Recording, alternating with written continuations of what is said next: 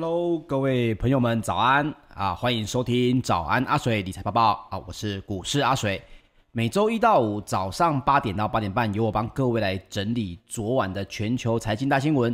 在节目的最后，还有知识加油站哦，让你每天都比昨天的自己更厉害一点点哦。来，我们马上来关心一下上周五哦，全球的经济新闻，还有昨天全球经济的动态哦。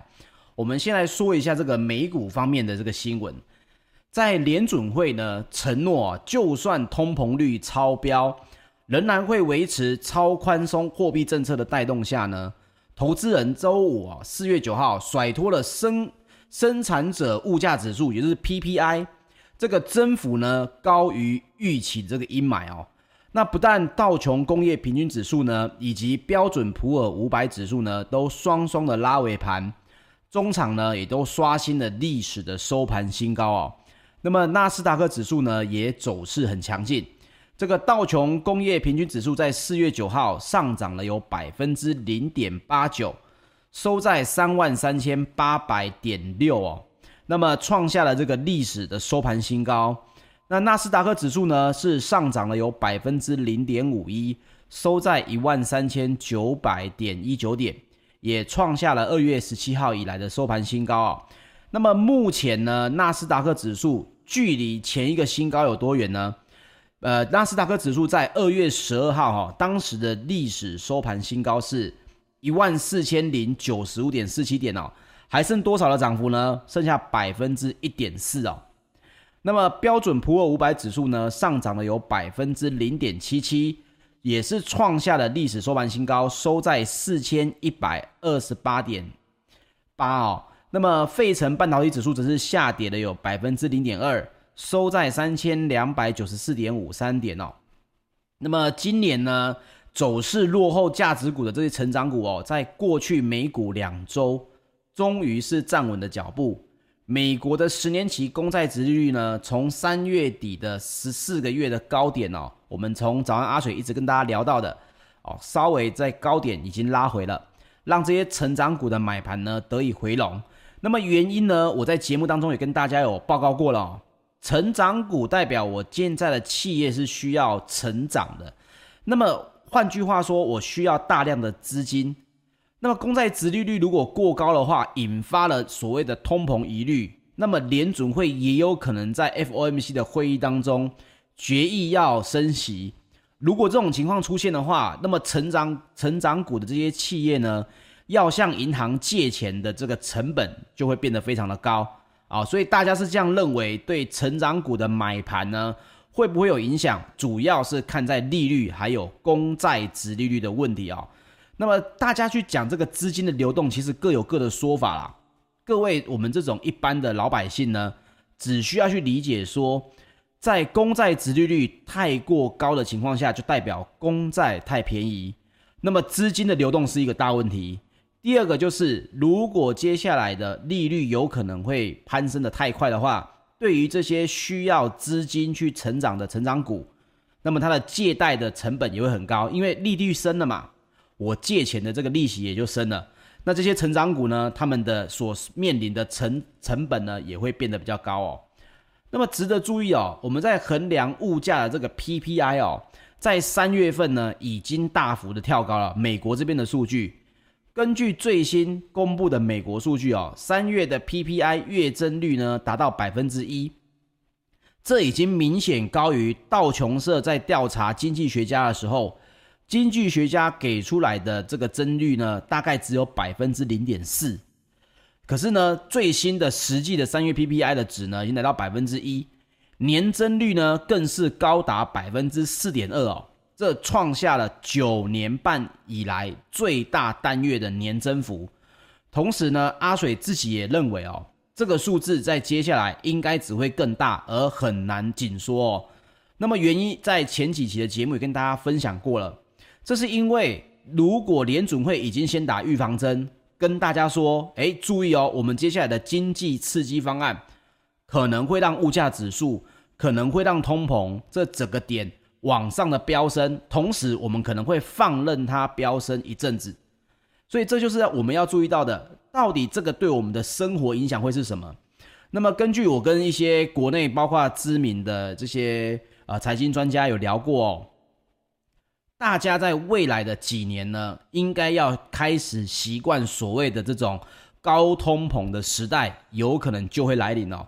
你会发现呢，接下来买什么都贵，包括吃，包括穿，包括出游，包括你日常的生活用品，渐渐的你会觉得价格怎么跟去年开始有点不一样哦。那不过呢，大家就会认为这件事情到底会不会影响股市哦？那么联总会主席鲍尔呢，他早就为市场打了这个预防针哦。八号的时候呢，鲍尔在国际货币基金组织呢 （IMF） 举办的这个呃会议当中呢，包括了 CNBC 的财经新闻主播哦，他有一个远距的会议，他在参加这个远距的会议说出呢，他说经济复苏依旧不均哦，也尚未完成。经济复苏是还没有完成的，那么这是一个非常严重的问题。那包括了鲍尔也重申哦，即使物价的压力很可能会增加，但是呢，应该不会太过严重。同时，鲍尔也强调，资产收购的速度呢将维持不变，直到央行的任务目标。央行的任务目标是什么呢？就是要能够达到充分的就业，压低这个就业率，还有物价要稳定哦，有显著的进展为止哦。那么，包括路透社也报道哦，鲍尔希望呢，确保每一个人都理解，FED 早已预料到通膨会快速的增加，并也为此已经做好了万全的准备。那 FED 的万全准备是什么呢？当然就只有两招哦，一个就是持续的印钞票，另外一个就是什么？对，就是增加利率哦。那这也是为什么股市还没有拉回的原因，这是因为呢，鲍尔成功化解了市场的焦虑哦。避免人们变得惊慌失措。如果鲍尔没有在前面先讲这些东西，如果各位没有听到早安阿水的话，你们可能就会认为说：“哎呦，通膨要增加，是不是接下来我们有很多东西会变得很贵？那我该怎么办？可能会会慌哦。”可是呢，鲍尔对于投资人，他这边他的意思就是说，我们已经知道，为了让经济能够快速且平均的重启。所以，通膨这个数字在短时间内，可能各位会看到一个历史的新高值。那现在的 PPI，各位已经看到了哦，是九年九年半以来的最大单月年增幅哦，这是过去十年你没有遇到的情况就对了。那么，包括市场呢，也在静待企业的财报出炉哦。呃，这一周呢，会由高盛跟摩根大通还有富国银行呢，为超级财报周来揭开序幕。那根据这个相关的资料呢，分析师普遍预测哦，标普五百大的这个企业第一季的每股盈余有望年增百分之二十五，来创下二零一八年以来的最佳第一季表现哦。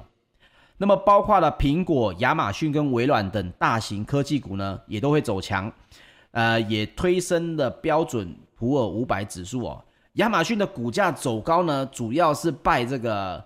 阿拉巴马州的仓储员工哦，并不愿意去组成工会所赐啊。那与此同时呢，市场的波动率哦也持续的下降。芝加哥选择权交易所的这个用来衡量市场恐慌气氛的波动率指数呢，下跌了百分之一点五三哦，创下二零二零年二月二十号以来的收盘新低，已经连续第八个交易日呢收在二十点的整数关卡之下。那么也跟这个新听我们早安阿水的朋友们呢分享一下，这个恐慌指数呢不用想得太过复杂，其实它就是一个替未来买保险的价格的衡量指标啊。什么意思？如果未来意外有可能会发生，那么你买的市场的保险呢，这个保险费就会很高。市场的保险费很高呢，这个换算出来的波动率指数它就会很贵啊。你用这个观念去想就好了。那么现在是下挫的呢，也就代表市场呢并没有在疯狂的抢购所谓的害怕下跌的这种呃保险费，所以既然没有哄抢，那么价格呢也就慢慢的走低哦。这跟选择权市场是有关的，大家跟用这个所谓的买保险花保险费的观念逻辑上是没有错的哦，但是实际运用上，各位想要理解的话，就可以去看一下更深的一些资料哦。那么同时呢，但是我们评论一下报道哦，呃，包括美国呢，最近呃密西根州呢，它的新增的确诊人数呢，在上周五又突破了历史新高，所以接下来这几天会不会因为相关的数字哦确诊人数还是有一点在增加的情况下，又影响美股的表现呢？我觉得这是在大家看到这么多好消息之外哦，也要稍微了解到的哦。密西根州的新增确诊人数呢，在上周五是破表的情况哦。那么包括了相关的机关呢，统计也显示哦，美国的这个新冠肺炎的新增确诊病例呢，七号哦，平均值是四月十号呢，呃，七天的平均值呢，在四月十号呢是六万八千零一百一十一例啊、哦，七天的平均值在四月十号这个最新的数字，美国啊、哦、是六万八千零一百六万八千零十一例哦。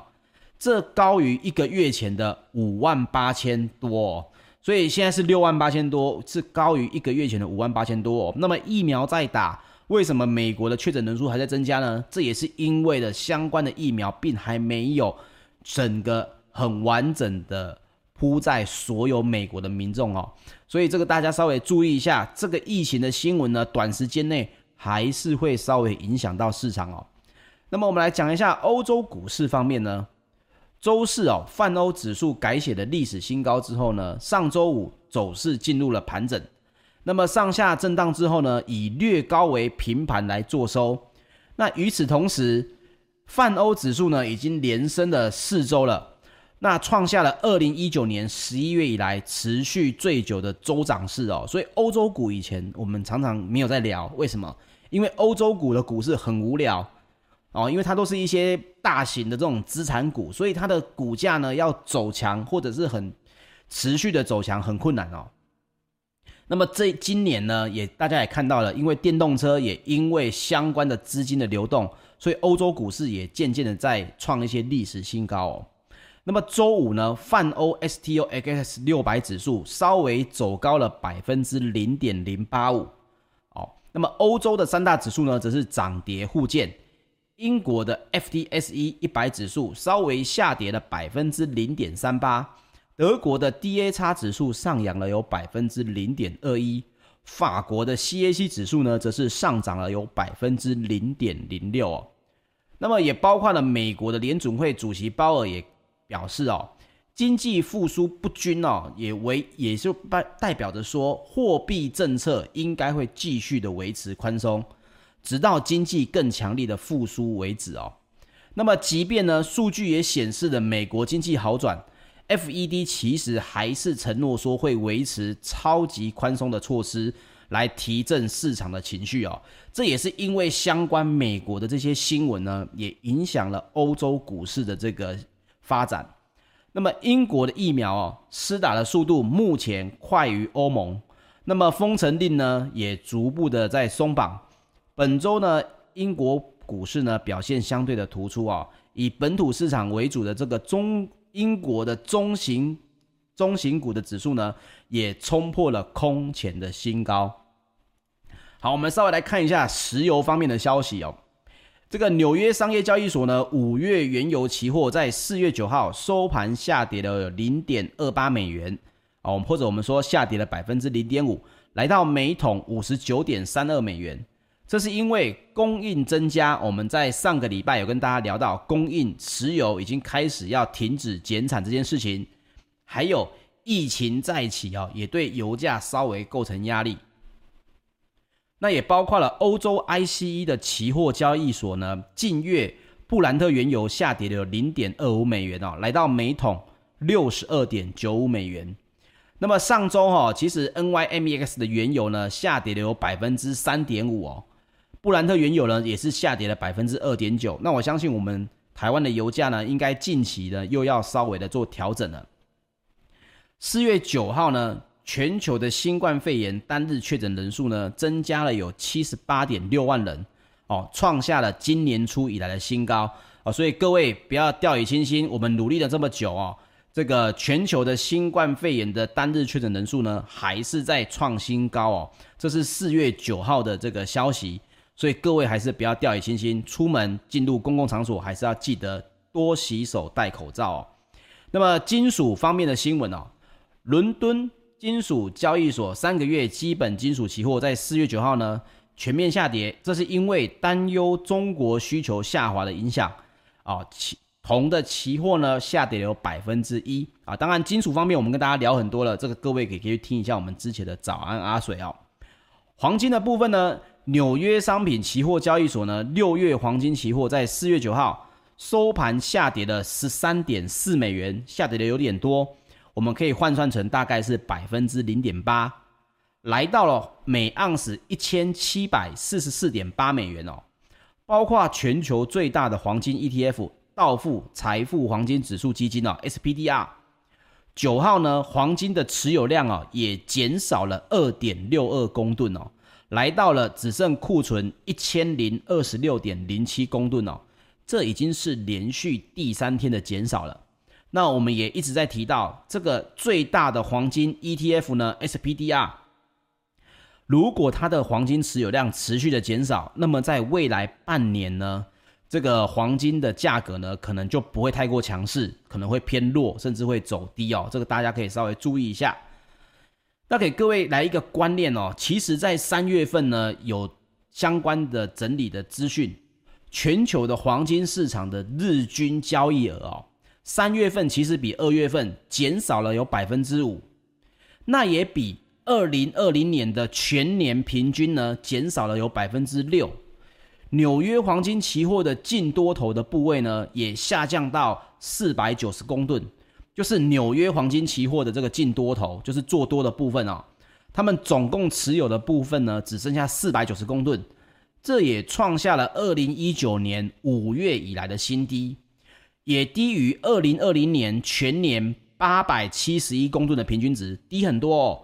二零二零年全年的平均值有八百七十一公吨，而现在三月份呢，只有四百九十公吨，快要减半了哦。那么报告就表示呢，今年第一季哦，金价累积有下跌了有百分之十哦。这主要也是受到了公债殖利率升高的影响，因为这提高了持有黄金的机会成本哦。这个是新闻的内容，阿水分享一下我的观点哦。公债殖利率升高，影响了这个持有黄金的机会成本。这件事情讲对了一半。现在持有黄金的机会成本确实高，为什么？因为虚拟货币逐渐的在取代黄金涨幅的这一块。各位可以看到，过往哦，只要美国政府说我现在要开始大印钞票，我现在要开始砸钱了，通膨有可能增加的时候，避险资产第一。受到大家最喜欢的是什么？是黄金。但是现在呢，这个转这个涨势呢，转往所谓的区块链的虚拟货币里面，包括了这个比特币已经涨万涨涨过了六万美金哦。这从五万美金开始涨，已经涨到六万美金，甚至有人上看到十万美金。当然，区块链本身它的市场还是属于比较新兴市场。可是各位要稍微知道。这样的变化是从今年年初以来，已经渐渐有一点转向了。那我还是要强调，黄金有它的实用性，但是呢，资金的这个避险程度，它是看哪边好赚哪边去，所以这个大家要稍微注意一下喽。OK，我们来讲一下今天的知识加油站的部分哦。那么今天知识加油站呢，非常的丰富，主要有两段哦。第一个是我们要讲一下五月一号开始要来报税了。大家最喜欢的时间又来了。这个本段的知识加油站呢，由社团法人台南市记账公会的谢理事长哦，热心的提供。那么为什么会说大家最喜欢的时间呢？是因为有些人是可以退税的哦。今年呢，我们因为去年因为疫情的关系，所以报税有延长嘛。那各位记得哦，今年五月一号呢，开始可以接受这个报税，但是五月一号刚好是假日，礼拜六。所以，如果你五月一号就要开始报税的话，你不要跑到这个税捐机关去，你可以透过网络来报税。如果要跑到这个实体的机关的话，是五月三号才开始。那么今年的最后一天呢，也是五月三十一号，并没有延长哦。那么今年二零二一年五月的报税有什么新增的部分呢？第一个哈，最大的变化是今年可以用手机来报税了。那你会说，诶手机报税怎么做？哈，来，我先跟各位说一下。首先呢，如果你非常确认你的个人所得啊，就是所得是什么？就是你的收入啊，非常的简单。比如说我就是领薪水的，我也没有其他的这个业外的收入，那么基本上呢，你就可以考虑用手机来报税。因为手机报税呢，现在只需要你有一只手机，不需要下载 APP 哦。相关的这个图片呢，我放在我们的说明栏里面了。你只需要呢，拿起你的手机，输入网址之后，来到了这个财政部电子申报缴税服务网里面，啊，透过你的这个行动电话的认证，那要记得行动电话一定要用四 G 上网。啊、你说我的手机没办法四 G 上网，那就没办法了。你透过你的行动电话来认证，那接下来呢，你就可以直接填写你的资料，就可以去看出来你要缴的这个税额是要缴税还是可以退税哦。所以简单的五个步骤呢，你在手机上面呢就可以报税了。不过还是要强调哦，手机报税呢，这个叫行动电话认证。啊，过去我们常常知道，你可以用自然人凭证嘛，你可以用健保卡嘛，那也有一些无卡申报的方式嘛。可是大家常常这边搞不定那个读卡机啊，只要五月份哦，就是家里的小孩们哦最害怕的时间点。为什么？因为家人的这个长辈哦开始在问说，诶，这个读卡机为什么不能读我的卡片？今年不用了，只要你们家的人呢有手机啊，是用他自己的名字所申办的门号。啊，不能是预付卡哦，哦，不能是预付卡，也不能是亲子卡，一定就是它是一般的这个月租型的门号。透过四 G 上网呢，你就只要输入几个他要求的资讯啊，比如说手机号码啦、身份证啦、健保卡的卡号啦，哦，你要输入卡号，这里就可以直接登录报税的系统了。那记得哦，强调一下是要关掉 WiFi 的哦，你不要开着 WiFi，然后说呃，为什么我不能登录哦？那么，不论线上版的或者是电脑离线版呢，都可以使用行动电话的认证来登录，所以这是一个新的一个报税神器哦。那么各位要记得，利用手机报税的话呢，不能够修改或增订其他的资讯，它没有这个功能。比如说你要调整它跑出来的所这个所得税额啦，或者你想要新增抚养亲属啦。这都没有办法透过手机的方式来上传相关的证明文件哦，所以如果你不需要报抚养，或者你也不用修改这个相关的资讯的话，这是最适合各位的哦。在五月一号，你就可以利用这个功能来去做呃报税的动作。那么今年还有另外一个情况呢，就是基本的生活费提高了哦。那各位可以去查一下，基本生活费提高了什么意思呢？就是说。他们认定你可以留下来做生活应用的这个收入呢，增加了，那各位就会问说，那是不是今年赶紧来报越多的亲属越有利哈？那跟大家分享一下，我们跟这个相关的资料帮各位整理了一下啊。首先呢，你如果要抚养的是你的直系亲属啊，直系亲属，那么要记得你的二十年的成年子女，就是你的小孩已经满二十岁了。或者他没有满二十岁，但是他已婚的话，必须由他自己归为一户自行申报。你不要说，哎呀，我的小孩十九岁结婚了啊，还住在家里面啊，我来帮他报税，这是不可以的哦。所以基本生活费增加呢，是不是抚养亲属越多越省钱呢？这件事情是大家都想要知道的疑问。但是要记得有几个要点哦。我们刚刚提到了二十岁的成年子女，你是不能报他抚养的，同时。未满二十岁而且已婚的话，你也不可以报。那么你说家里的长辈呢？未满六十岁的长辈哦，他要判定有没有谋生的能力，或者是未满六十岁的直系亲属的长辈啊，爸爸妈妈、阿公阿嬷所得有没有低于十八点二万哦？那么国税局呢才会认定为无谋生能力而通过抚养哦。那么特别注意一点哦，有很多人会以为啊。子女没有工作就等于没有谋生能力，因此呢，他就把没有工作的成年子女，记得啊、哦，没有工作的成年子女，你如果列入抚养的话，他会说：“哎，我的小孩成年啦，但是呢，他还没有工作，我可不可以报抚养呢？”在没有谋生能力的定义上，是要身心障碍、在学，或者是因伤残或精神障碍需要长期治疗无法工作。或者有符合长照扣除额资格，又或者是受监护宣告者的这些成年子女，才是你可以去申请抚养的。所以，并不是没有工作就是没有谋生能力哦，必须要符合税法定义的谋生能力呢，你要减负这个相关的证明。比如说，诶，我的成年子女没有这个谋生能力哦，他在当兵，可不可以报抚养？对不起，是不可以的哈、哦。只要你没有相关的证明的话，记得成年的子女必须要自己报，不能够你去报这个抚养。那么旁系亲属呢？比如说，哎，我的侄子、我的叔叔、我的伯伯，我可不可以报啊？呃，这个规定相关是说不必同一个户籍，但是呢，必须要有长期同居的数事实。什么意思？就是说，哎，我的侄子或者我的叔叔伯伯，我要报抚养的话。必须要有长期我们住在一起，同时呢，要减负户户口名簿，还有文件来证明说，诶，他受的是你的抚养。那所谓的证明文件是什么？就是用来证明对方没有谋生能力，而且是由你来抚养的事实哦。那如果呢，你只是住在一起，每个月给予固定的生活费，对于国税局而言，这并不是一个抚养的事实哈、哦。不一定可以成为抚养亲属的认定哦，所以这一点大家一定要记得的。那么相关的这个资讯呢，我也帮各位整理成这个图片了啊，应该说这个图片是由我们的官方单位已经提供了，我帮各位整理出来上传给各位看。